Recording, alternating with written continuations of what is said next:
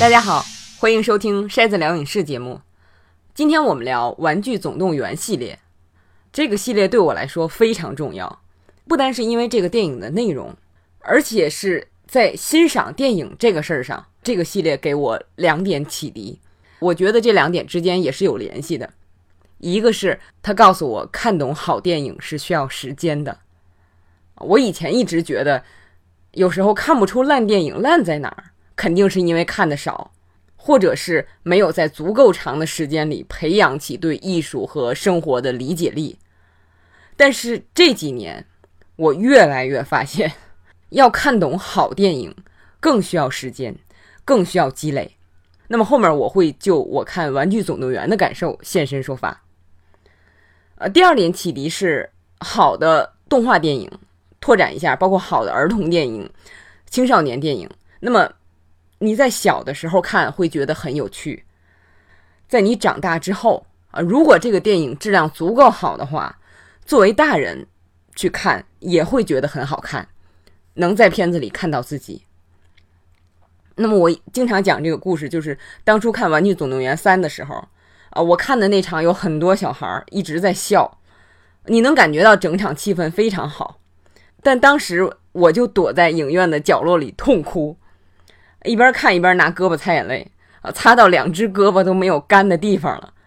啊，这时候耳边还在响着孩子们的笑声。走出电影院的时候，我就想，哇，这真是好电影啊！不过也正因为第三部这么好，啊，给了前三部一个极高的三部曲的水准，我觉得甚至可以说是影史上屈指可数，还得是单手啊屈指可数的接近完美的三部曲之一。所以说做第四部，大家都特别紧张。因为拍的那么好太难了，弄砸太简单了。看完第四部之后，我听了许多影评人的反应，那么可以说谁都没想到第四部会是这样。我在看第四部之前，把前三部又都看了一遍。你说是酝酿感情也好，回顾前面的剧情，从而更好的看新剧情也好。虽然我觉得其实这两点我用不着，但是最后对观看效果来说。确实是很好的，而且让我意外的是，我发现这次看又有许多新的感想和收获。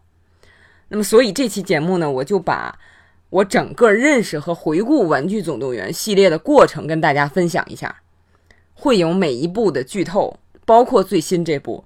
那么，希望大家能看完片再来看这期节目。那么，如果你都看过了，那我们就开始。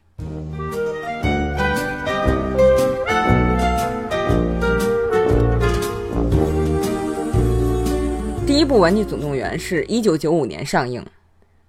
我前两天在 YouTube 上看到汤姆汉克斯当年给这个片配音时的视频，哎呦吓了我一跳！我天，怎么那么年轻？我这才意识到有多早。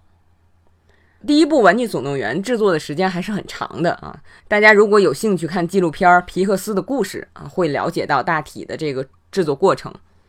影片推出的那年。汤姆汉克斯刚刚凭《阿甘正传》拿到他的第二座奥斯卡，你说有多早吧？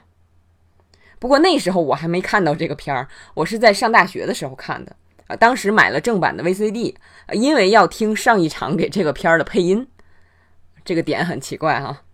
反正就是因为这个才看的这个电影。我忘了是大学几年级了，一看哦，这个电影讲了这么一个故事啊，男孩安迪家来了新玩具巴斯光年。这个玩具傻了吧唧的，一直以为自己是特别厉害的太空奇景，不知道自己是玩具。而安迪家原来最受欢迎的玩具牛仔啊，乌迪被冷落了。他出于妒忌加上意外，就把巴斯光年扔出了家。后来两个人经过千辛万苦，回到了主人安迪的怀抱。当时看过之后的感觉，我记得特别清楚，心里边想的是。啊，不过如此，因为这片子久闻大名啊。第二次看是在第三部上映之前，就是二零一零年。我想还是把前两部都看一遍吧。好不容易在国内影院上映啊，再说冲着汤姆汉克斯也得看呢。啊，这一看，感觉和第一次完全不同。这时候我已经工作了啊，虽然没几年，但是跟大学时候的心态肯定不一样了。看到哪一点感觉真正出来了呢？巴斯光年在电视上看到广告，广告里有好多好多和自己一样的巴斯光年。在这之后，他想证明自己是独一无二的太空奇景，然后他就想飞，但是直接从楼上摔下来，把胳膊摔掉了。这时候我的眼泪一下子就出来了。哦，这个电影原来讲的是这个意思。我们从小都认为自己是独一无二的，长大后会成就一番惊天伟地的事业。当我们走向社会后，很快发现，原来我就是那一排排货架上几乎一模一样的产品，没有任何特殊之处，根本成不了自己小时候心目中想成为的那个人。啊，当时我一激动，还写了一篇影评啊，叫《原来我不是英雄》。有意思的是，虽然是巴斯让我有共鸣，但是看完这个片，我更喜欢乌迪。为什么呢？因为我觉得乌迪给了我解决这个困扰的答案。就是在这样一个可怕的世界上啊，对玩具来说，一切都大的出奇，出一趟门可能永远都回不来了。哪怕在隔壁邻居的家，也很难回到安迪的家。啊，就像人的一生有太多无法控制的事儿，你就是一个最普通、最无力的平凡一份子。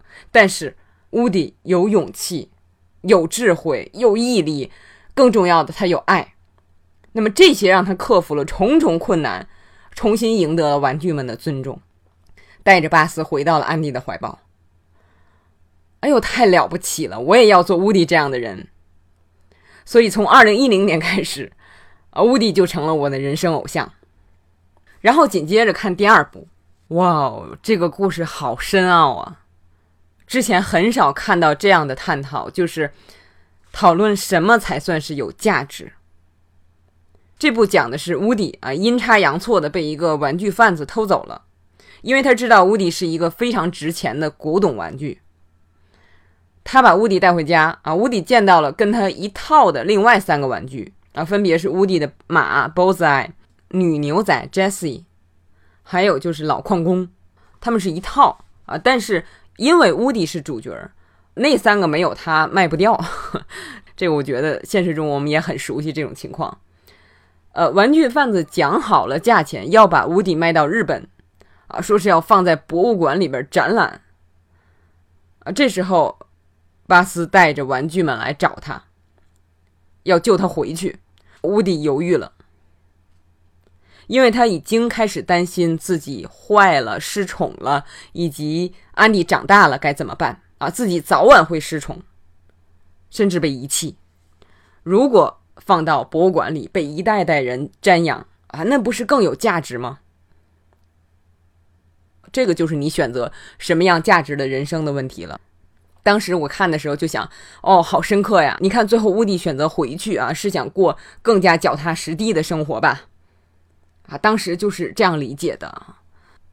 同时感叹动画片竟然能够涉及这么深刻的话题，而且这个事儿我当时自己都没有想过。接着啊，就到影院看第三部，安迪要去上大学了。玩具们来到了幼儿园啊，心想这下可好了啊！幼儿园总有小孩玩玩具，不担心被冷漠或者遗弃了。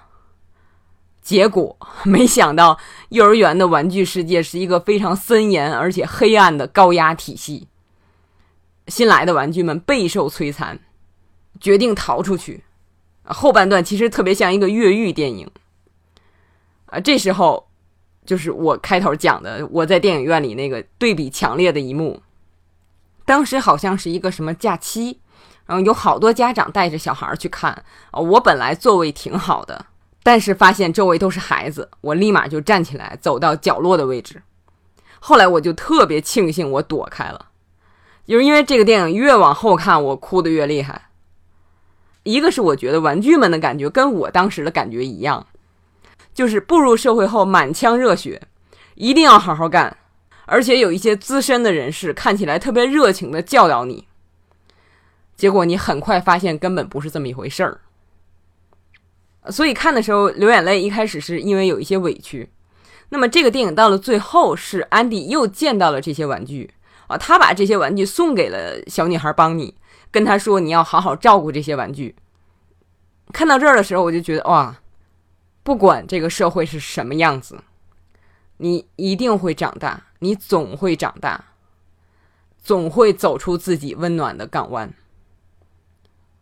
好在玩具们有了归宿，这是胡迪应该得的。他会和巴斯继续在一起啊，真好啊！当时真的是泪流成河。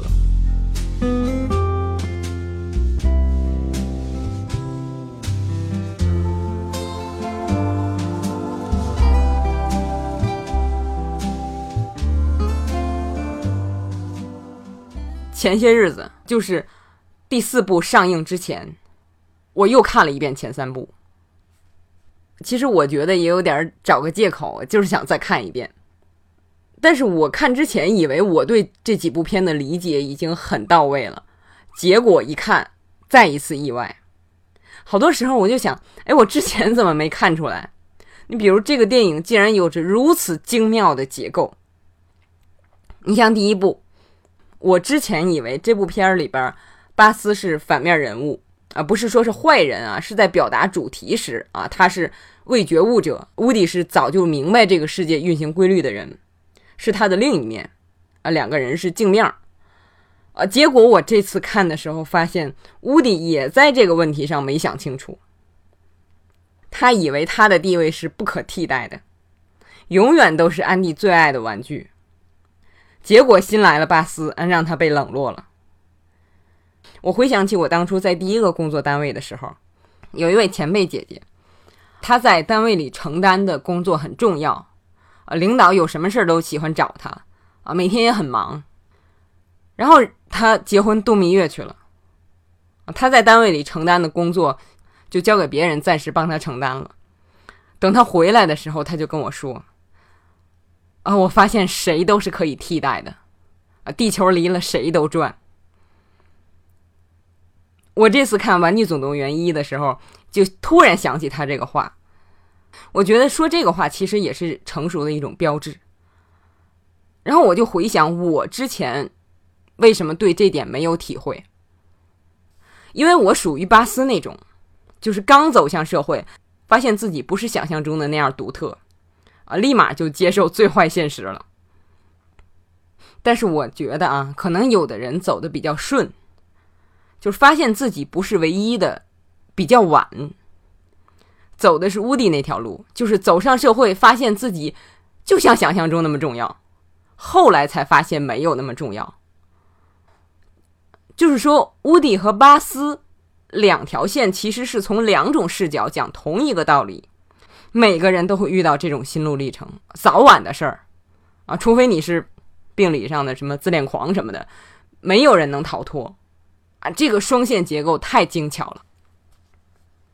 另外，这个第一部里还有一句台词，啊，我上次看和这次看都流泪了，就是到最后，啊，乌迪和巴斯追那个搬家的车，当时花炮被点燃，两个人飞上天，然后巴斯把翅膀张开，呃，也不应该叫翅膀，也不叫机翼，滑翔翼吧，然后粘着的那个花炮就掉了。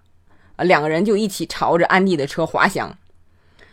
这个时候，乌迪说：“你在飞呀。”巴斯说：“这不是飞，这是花拳绣腿。”这个话之前在片子里出现过，就是刚来的时候阴差阳错的啊，巴斯以为自己在飞，这是当时乌迪讽刺他的话啊，你这不是飞，这是花拳绣腿。现在巴斯拿来自嘲。就表明了他终于能够坦诚的面对自己了。我二零一零年看到这儿的时候就掉了眼泪，而我前些日子在看第三遍的时候，听懂了原文的台词。原来人家本来的台词是 “falling with style”，就是优雅的下落，因为滑翔本身就是下落嘛。这个词句用的特别好。我不是在飞，其实是在下落，啊，只不过下落的好看一点罢了。啊，我听到这句话就不行了，因为我觉得我的人生最高点就是高考了，啊，之后都是下落。前两天还听到一个统计数据啊，是美国那边啊，我觉得中国这边情况会更差。数据说，女性的自信心达到峰值的年龄大概是几岁呢？十岁。就是无论从社会公平角度、社会评价角度，还有自我的感觉的角度等等，我觉得我的人生都是在下落，只是在争取做到优雅的下落而已。片子里这个比喻太好了，所以我真是希望现在翻译电影台词的人尽量直译，不要为了显示你的花拳绣腿随便发挥，影响了观众的理解。前面说的是前不久重温第一部时的感觉。然后接着看第二部，我没想到重看第二部收获更大。之前我觉得第二部讲的就是乌迪选择到底是到博物馆受万人敬仰，还是脚踏实地的生活。这部片里边其实还有一个故事，就是巴斯阴差阳错的被玩具店里另外一个巴斯替换了。啊，那个新巴斯以为自己还是太空奇景呢。一路稀里糊涂的跟着大家去救乌迪。当时玩具店里边还跑出来一个扎克大王。这个扎克大王在游戏里是巴斯的死敌。呃，结果这个新的巴斯和扎克大王上演了一出星球大战的戏码。Surrender, Buzz Lightyear. I have won. I'll never give in. You killed my father. No, Buzz. I am your father. No! 我看的时候就觉得这条线有点怪，就是纯粹为了搞笑吧。我觉得乌迪那条线太枯燥了，太沉重了。可是《星球大战》这个故事尽人皆知啊，好俗气啊！为什么用这么一个故事？这回看的时候，我突然明白了，这也是两条对比线。就是所谓乌迪差点选择的那个在博物馆被人崇敬的价值，并不是说。我去做万众瞩目的英雄，不切实际啊！他不是这个意思，而是告诉我们，去追求社会文化中所谓的成功、伟大，没有意义，那是被人编好的戏码，那不是真正的生活。就像那两个玩具金巴斯和扎克大王上演的那样，看起来是英勇、夸张、爱恨情仇，其实他们自己都不明白这是什么意思。看着可怜又可笑。我觉得我之前没想到这一层，是因为我没见过，或者说我没想到会有人这样。后来有了朋友圈，现在每天都会发现啊，还真的有好多人在演，把自己的生活活成了最俗气的戏码。可你说这种所谓的幸福标准不诱人吗？当然诱人。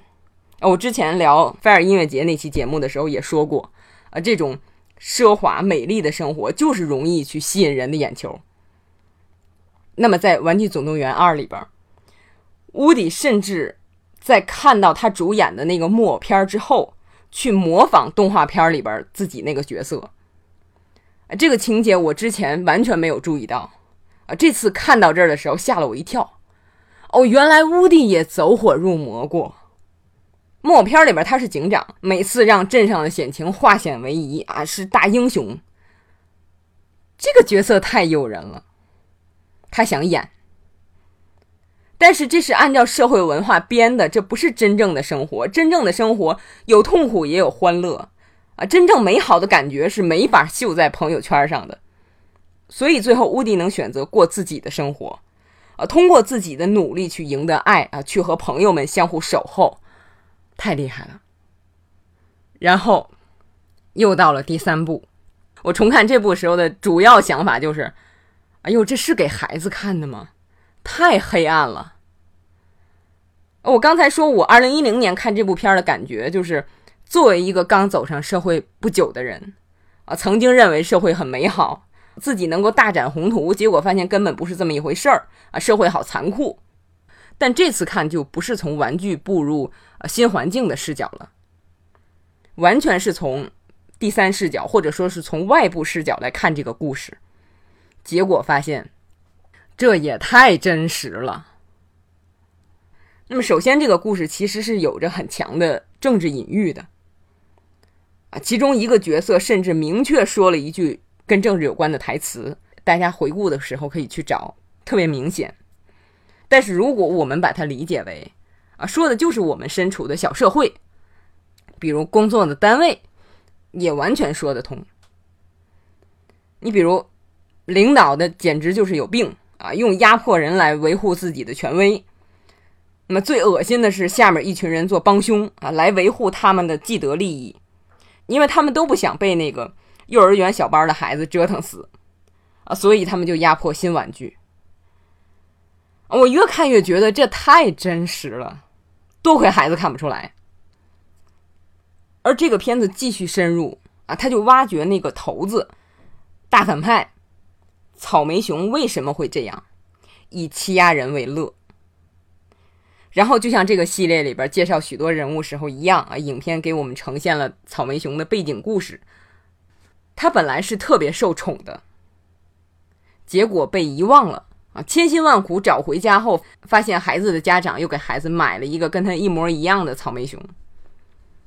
这就是这个系列一直在表达的恐惧成真，害怕被遗弃，害怕被替代。那么，乌迪也一直在跟这种恐惧做斗争啊。虽然情况不太相同，但是结果更是有天壤之别。草莓熊是由爱生恨，恨之入骨的那种。你说这样有救吗？要回答这个问题，我想起来我在之前的节目里介绍过一部纪录片叫《简方达的五幕戏》，里边简方达就回忆啊，他小时候。父亲和母亲对待他们几个孩子的这个方式，给他们带来了创伤。当简方达上了年纪之后，经过调查和感悟，才明白父母小时候也因为他们的父母所作所为受到过创伤，所以他就想，这条线在我这儿一定要断，不能传下去。我看《玩具总动员》第三部的时候就想到这个，我觉得那些看起来好像心里有点扭曲的领导。一定也受过别人的压迫，甚至他认为这样就是好的啊，只有这样才能保住他的官位或者继续升官。也许是单纯为了出气，或者跟草莓熊一样，觉得这个社会就是你死我活，根本就不存在爱，因为他被伤害过。那么，如果这些人能够意识到自己身上哪儿错了，哪儿出现问题了，能改变，那是最好的。但是如果不能呢？《玩具总动员三》里边有一个非常壮观而且让人震撼的情节，就是玩具们发现自己逃不脱了啊，马上要被焚化了，大家相互拉着手。我相信看过片子的朋友一定对这个场景有非常深刻的印象。但是我不知道大家还记不记得，他们本来是有机会逃的。先是乌迪在草莓熊就要被销毁的时候，不顾自身安危救了他，然后乌迪把草莓熊送出了传送带。当时草莓熊轻而易举的就能把这个传送带停住，救下大家。但是他没有，独自离开了。他走之前还说了一句风凉话：“Just push it, push it, push it. Where's your kid now, sheriff? No. 现在你的主人去哪儿了，警长？”然后他就留下乌迪他们等死。但是等乌迪他们脱险了。大伙说要找草莓熊算账，这时候，乌迪轻描淡写的说了一句：“Forget it, guys. He's not worth it.” 算了，他不值得。哎呀，我看到这儿就震惊了，就乌迪简直不能再伟大了。那个人是要要你命的，你怎么办？你是去要他的命？你没死，你要杀他，你等于跟他一样了。你还是要感化他，不可能，这种人感化不过来的。你已经豁出命去救过他了，都感化不过来。那你还是打他一顿出气，那真不值得，确实不值得。但是我相信绝大多数人，啊，至少我心里跨不去这个坎儿。如果我写剧本，我会说，啊，咱先忙别的，回头再找他算账，啊，或者说他会有报应的。都没有，就一句，他不值得。乌迪真是跟一般人太不一样了。可你说有这种人吗？有，我在书里看到过，就是讲六七十年代的真人真事儿的。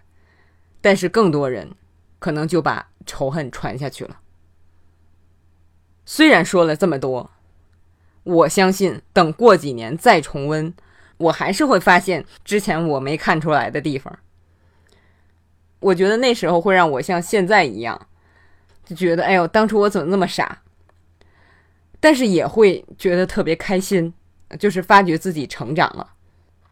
可我也知道啊，多数观众不会像我这样看这么多遍。而且正因为这个电影好，你从哪个角度都会觉得自己看懂了，然后就没看懂的问题挑一堆毛病。就像这个最新的第四部也一样，我在微博上看到过好多挑的不到点儿上的毛病。当然不是说不能挑毛病。我前两天听到一句话特别好，就是好的评论是给你分析这个作品是什么，而不是它不是什么。最简单的例子，好多人说第五季黑镜不是我心中那个黑镜，我觉得这种评论很没有意思，很狭隘。那回来说《玩具总动员》的问题，就是我曾经以为它不能再完美了，结果这次看也发现问题了。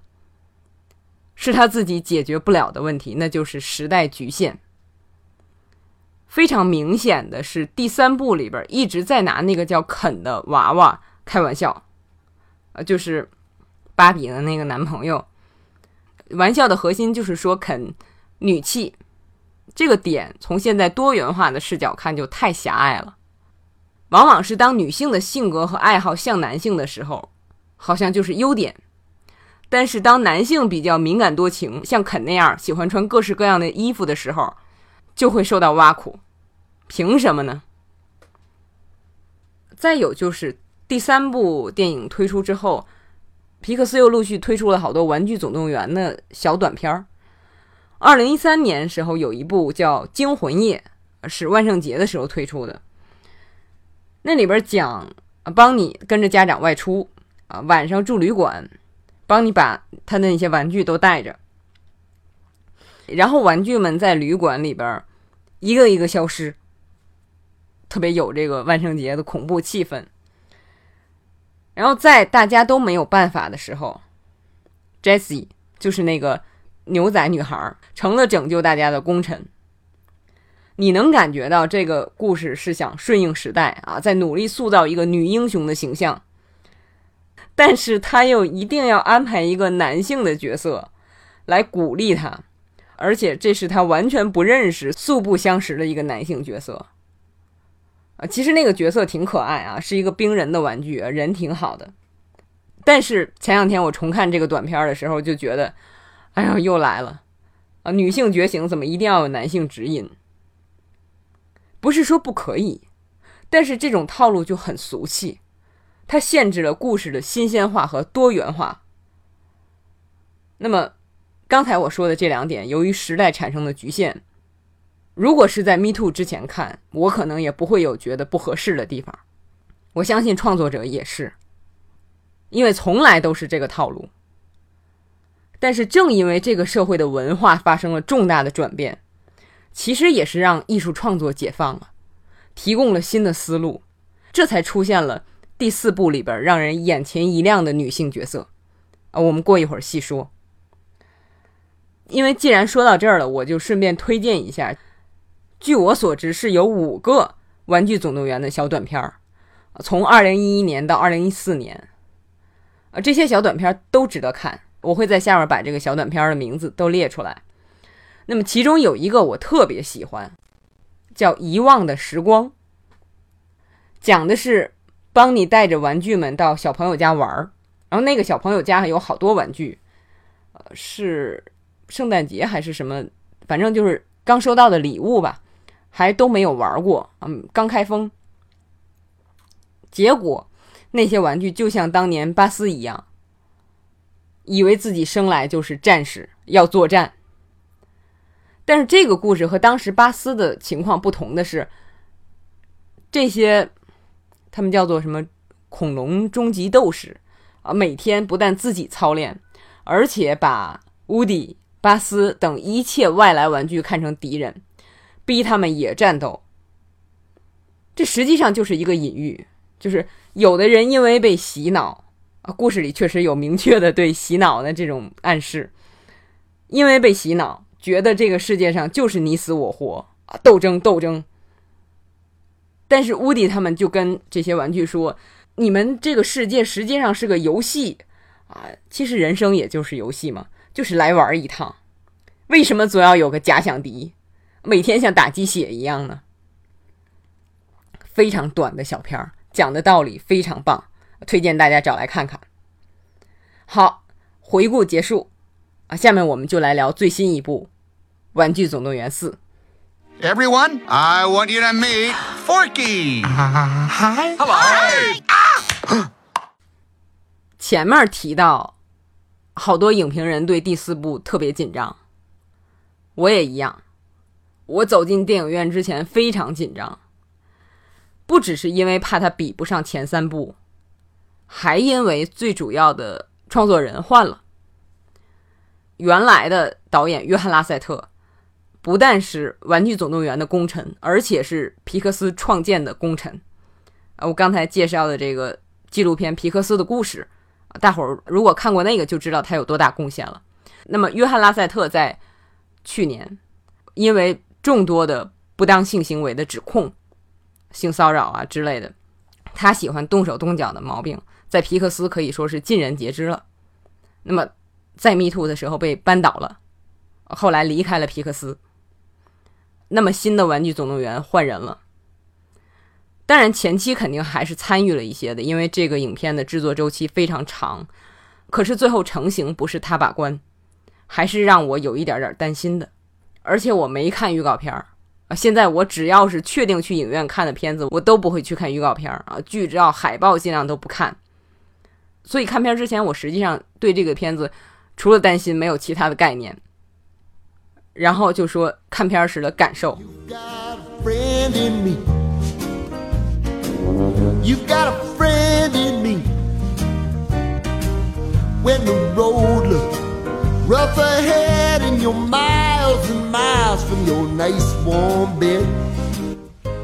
距离上次在大银幕上看《玩具总动员》已经有九年了，所以一看还是非常震撼的。首先是发觉技术进步太大了。我前些日子看这个第一部的时候吓了一跳，虽说这是世界上第一部 3D 的动画长片啊，是技术的飞跃，但是现在看第一部《玩具总动员》，基本上就像前几年的那种 3D 游戏的感觉，比游戏可能流畅一些，但是画面质感很不好。其实当初最早拿玩具做主角，就是因为玩具的质感相对好做的多，主要是塑料，再有一点布料。因为当时做人的皮肤啊、毛发技术都很差，所以你去看多数的时候，这个人都是只出来胳膊或者只出来腿。YouTube 上前不久有一个视频，讲皮克斯这些年来每一个片儿解决一个关键技术问题，最后都融合在《玩具总动员四》里边。我会在下面把视频的这个名字列出来，大家感兴趣的话可以去看看。回头说，我坐在电影院里看到乌迪的第一个表情就傻了，竟然都能做这么细的表情了，哎呀，太棒了！当时是这个想法。再有就是我看的是 IMAX，啊，你觉得银幕上的玩具们大了好多，跟小屏幕看的感觉完全不一样啊！有时候你甚至觉得他们是和你一样高矮的人了，更容易产生共鸣。我乍一看视觉上有这两个感觉。然后接下来不就是那个叉子吗？Forky，那个叉子还老往垃圾桶里跳。这时候又出现了一个翻译问题，就是 Forky 不停的跳垃圾桶的时候配着一首歌，歌词里有一句是“我不会让你 throw yourself away”，直译是把自己扔掉，因为他真的就是把自己扔掉了。那么引申义才是自暴自弃，这个语义是双关的，用的非常巧妙。但是中文字幕直接就翻译成了自暴自弃。我觉得如果翻译成放弃自己啊，类似这种浅一点的意思，那么既符合表面上的意思，放弃了啊，直接把自己扔了，又给观众自己解读的空间。就是他不只是行动上的放弃，而且是精神上的自暴自弃。我觉得那样要好得多。但是翻译的人就喜欢表现自己的深刻，啊，直接给观众解读了，哼，就是花拳绣腿又来了。这里还有一个问题，就是你可以在这个情节上再引申 f o k y 实际上是在自杀，就是我认为我是垃圾，当然可以解读为就是他和玩具就是不同的类别。但是还有一个意思，就是现在的年轻人甚至青少年。和当初在一九九五年的时候看《玩具总动员》的青少年是非常不同的。那时候的孩子啊，包括年轻人在长大之前，还是觉得自己是独一无二的，像巴斯也好像乌迪也好，或者说就像我前面讲的啊，我的同事姐姐和我这样的八零后也好，可能是因为见识少，对自己还是有一种自信的。但是现在的孩子。因为在社交互联网上长大，从小就视野非常开阔，身份自觉也很强。所以我听到一些美国的影评人在评论这部电影的时候，就说现在的孩子就像是 Forky，很早就会问：“我是谁？我为什么要到这个世界上来？我的生命有什么意义？”所以他们在很小的时候就知道自己不是独特的，而这就很难办了。因为如果我在长大之前就知道我在长大之后。会是货架上那一排排的巴斯光年，那么我费劲巴力长大，受这么多痛苦长大，又有什么意义？所以青少年自杀率比以前高得多，当然是因为许多因素啊，这是一方面。所以你想想，真的是挺有意思。它一个动画片刚开始没多久，主要人物就在不停的自杀，这在给孩子看的片子里是非常少见的，但是他在。《玩具总动员》里边并不新鲜。你想，第一部，乌迪和巴斯被那个玩具破坏狂的男孩 Seed 带回家，遇到了 Seed 家一群可怕的玩具。那些玩具都被 Seed 重新改装过，有的像娃娃的身子、恐龙的头，非常可怕。当时乌迪和巴斯都以为这些玩具是食人族，他们残杀这个弱小的玩具，但实际上不是这样。他们是被 C 的弄坏了，然后大家自救啊，互相帮助，还给巴斯装好了胳膊，就开始看似非常可怕的场景，其实是很温馨的。他是在告诉你不要以貌取人，不要随意下结论，就是他不是为了黑暗而黑暗。再有就是第三步啊，我们刚才说的，大家在进焚化炉之前互相拉住手。这展示的是坦然面对死亡，这个你在给成人拍的电影里都很少见啊，所以第四部里边有自杀也不算什么。那么这时候，多亏有了乌迪，一直看着 Forky，就像大人呵护孩子那样。当初乌迪帮助巴斯回家，是因为他如果不带他回家的话，他自己回去没脸见人啊，没法面对那些玩具。他是为自己，但是现在他完全是为了让邦尼开心。在《玩具总动员》系列里边，每部片儿都有某个人对某个人说：“你是个玩具”，或者是类似的台词。这部里也有，但是每次说的意思都不一样。那么这里，乌迪告诉 Forky：“ 你是个玩具，其实是你有价值。”但是也正是在这部里边，第一次完全超越了前面三部对玩具的价值的定义。因为牧羊女就是这个老角色的新登场。牧羊女其实第一部就有，但是只是整天跟乌迪调情的一个配角他。的角色的意义就是为了告诉观众，乌迪是有人爱的，而是有玩具喜欢他的。牧羊女本来是一个彻彻底底的辅助的角色，但是到了这部，不但外形上有了很大的变化，人物性格也有了很大的转变。就是我们感受到的是这个人在环境中的自我成长，而不是像前面的例子，就是一定要有男性导师这种。本来嘛，为什么女性角色就不能像男性角色那样自己成长呢？但是对多数人来讲，只有艺术作品里表现出来，才会让人觉得啊，这是很平常的事儿。这就是艺术作品的力量。牧羊女亮相不久，还给我带来了一个特别震惊的感悟，就是她胳膊掉下来了，然后把那个乌迪吓坏了。结果人家自己根本不当回事儿，拿胶带一粘，齐活。当时我就觉得哇，还可以这样。包括后边他们在一个好像是娃娃屋里边是吧？就有一个填充玩具，下半身都没了，人家也过得好好的。我看到这就特别激动。你去想前几部，玩具坏了是大事儿啊。第一部里边的一个恐惧之一就是被弄坏啊。你看那些被弄坏的玩具就跟残疾了一样。第二部里边，乌迪胳膊被挂破了也是天大的事儿，结果被修补成了新的。第三部里边，玩具们在幼儿园里被玩的脏兮兮，他们回到安迪家之前，把自己洗干净了，又跟新的一样。但是看到牧羊女胳膊这点，我一下就想起了什么呢？就是我去年崴了脚，而且是比较严重的那种，差不多一年才好。我就觉得，哎呀，我的脚踝永远不能像之前那样了，韧带一定松了。啊，倒也不是说我原来有多健康啊，也不是全心全意儿的。但是小时候没想过这个问题，随着成长，越来越觉得，哎呀，我这儿坏掉了，不会变好了，我那儿受损了，不一定能完全恢复了。但是看到这部片时，我就觉得，坏了就坏了，那又怎么样？谁都会坏掉的，坏掉的我也还是我。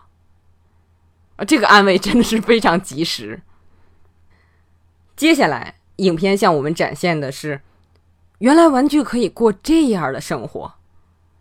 就你去回想前面任何一部《玩具总动员》，因为玩具们很小，片子的视线往往都是很低的，贴在地面上的。但是这部片经常在柜子上、房梁上、屋顶上活动。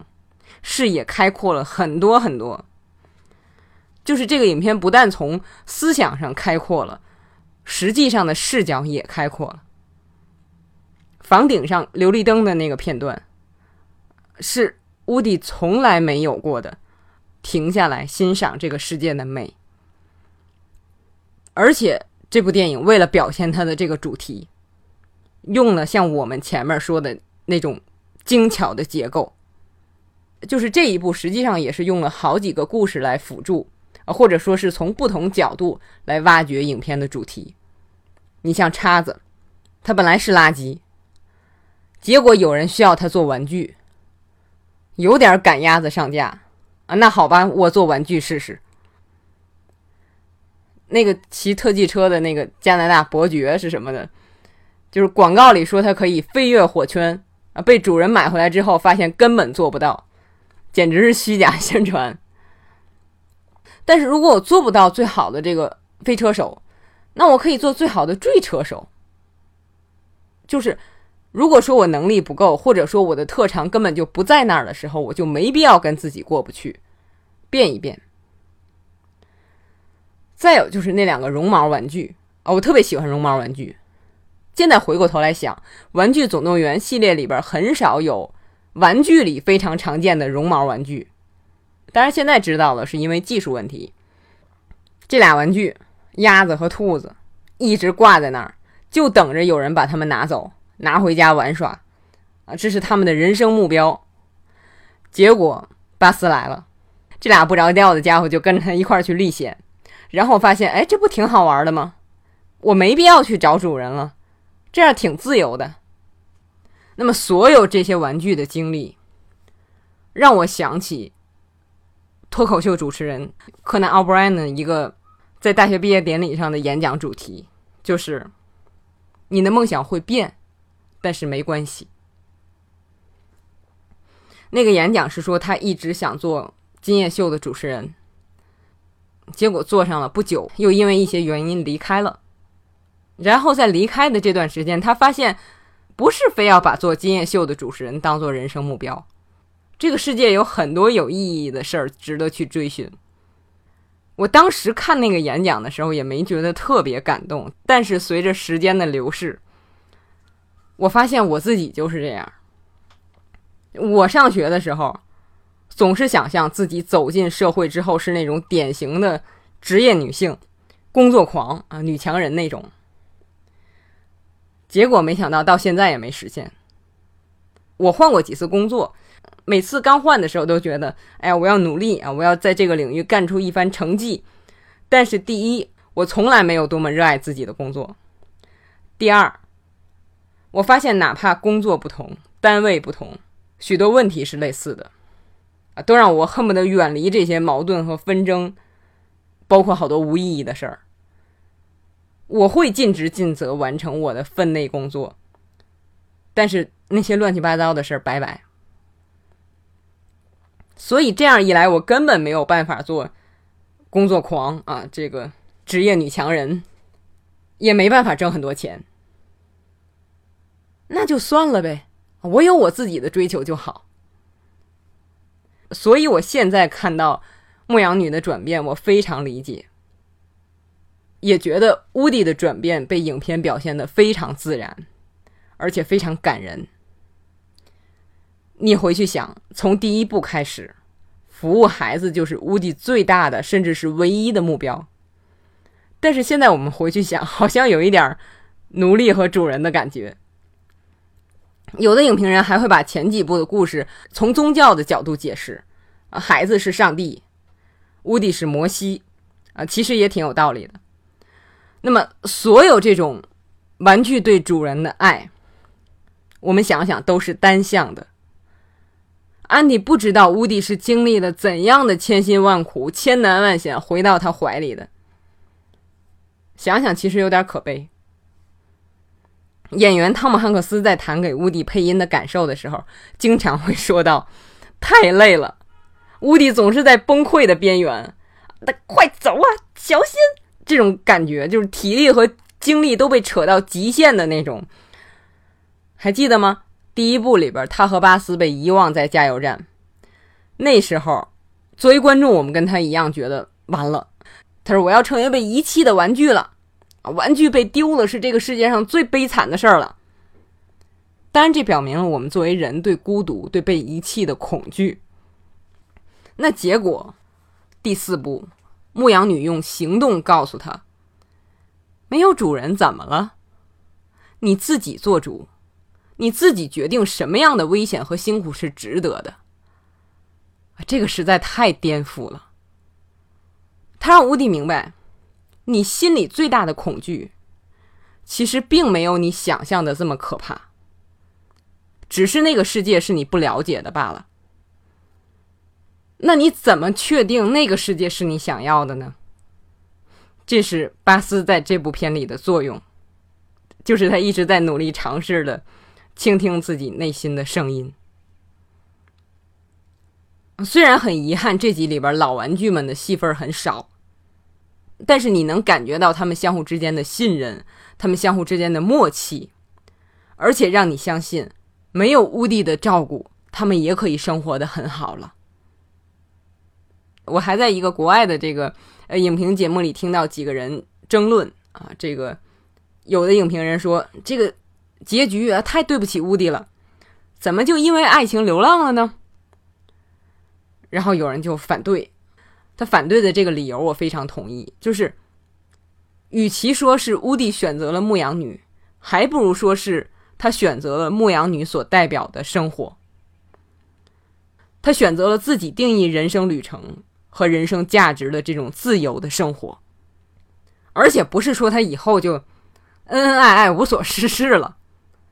就他从帮助 Gabby Gabby 开始，啊，那个娃娃是致敬这个《阴阳魔界》里的一个娃娃。乌迪帮助 Gabby Gabby 找到了主人，然后他们就驻扎在嘉年华，帮助更多更多的玩具找到主人。这个事儿实际上他一直也在做，只是现在他在更大的平台上来做，这更适合他，啊，能够让他更快乐的生活。绝不只是爱情了，这故事没有那么狭隘。我还听到一个想法，这个挺有意思的，其实也挺诡异的，就是你想想，这些玩具它几乎是永生的，就只要它不被彻底焚化啊！你想第三部里边，土豆先生的身子出不来，然后他把他的那些五官啊什么的 插插在一张饼上，他都能活动。乌迪是五十年代制作出来的，这部片里他的发声器被取出来了，可又怎么样？没了那个碍事儿的线环，他照样可以快快乐乐的生活。你想，他活了这么多年之后，才明白了这个道理，有了改变的勇气。相比之下，我就觉得我们的人的寿命太短了。一方面，可能你觉得没有时间去成长，根本就还没扩展到那个思维和视野，这一生就结束了。或者说，有的时候你想改变，但是觉得晚了，可能没有时间了。我经常听的一个芝加哥的影评节目。他们聊《玩具总动员》的那期 Podcast 里边，就是那位主持人就说，他没想到自己看这部的时候，觉得最有共鸣的是邦尼的父亲，辛辛苦苦准备了一家人的旅行，结果路上发生各种状况，让他疲惫不堪。他觉得自己跟这个角色有共鸣，这个现实也让他有点意外或者说无奈。我觉得我还好。啊，共鸣最深的还是乌迪。也许再过些年啊，他再出的时候，我也已经过了和乌迪有共鸣的年纪，那也无所谓，说明成长了嘛。当初我有一个特别喜欢的电影叫《生活多美好》，我相信好多朋友都知道。就是有一段时间，我每年圣诞节都要看那部电影，但是现在再想起来那部电影，共鸣就很少了。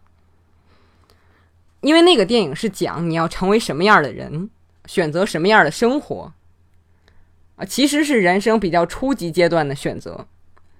而且如果你结合创作者的这个创作背景，会更加清楚的发现，这个故事其实是有一点委屈的心态的，啊，就是我虽然吃亏了啊，但是我是为别人好。我这种心态，我觉得是在人生比较早期的阶段的时候需要，但是过些年就不需要了。《玩具总动员》这几部片儿，我真的是追着他走，好像我要很努力的成长才能看懂，因为他就是一直往前走。所以我看完第四部啊，走出影院的时候特别震惊。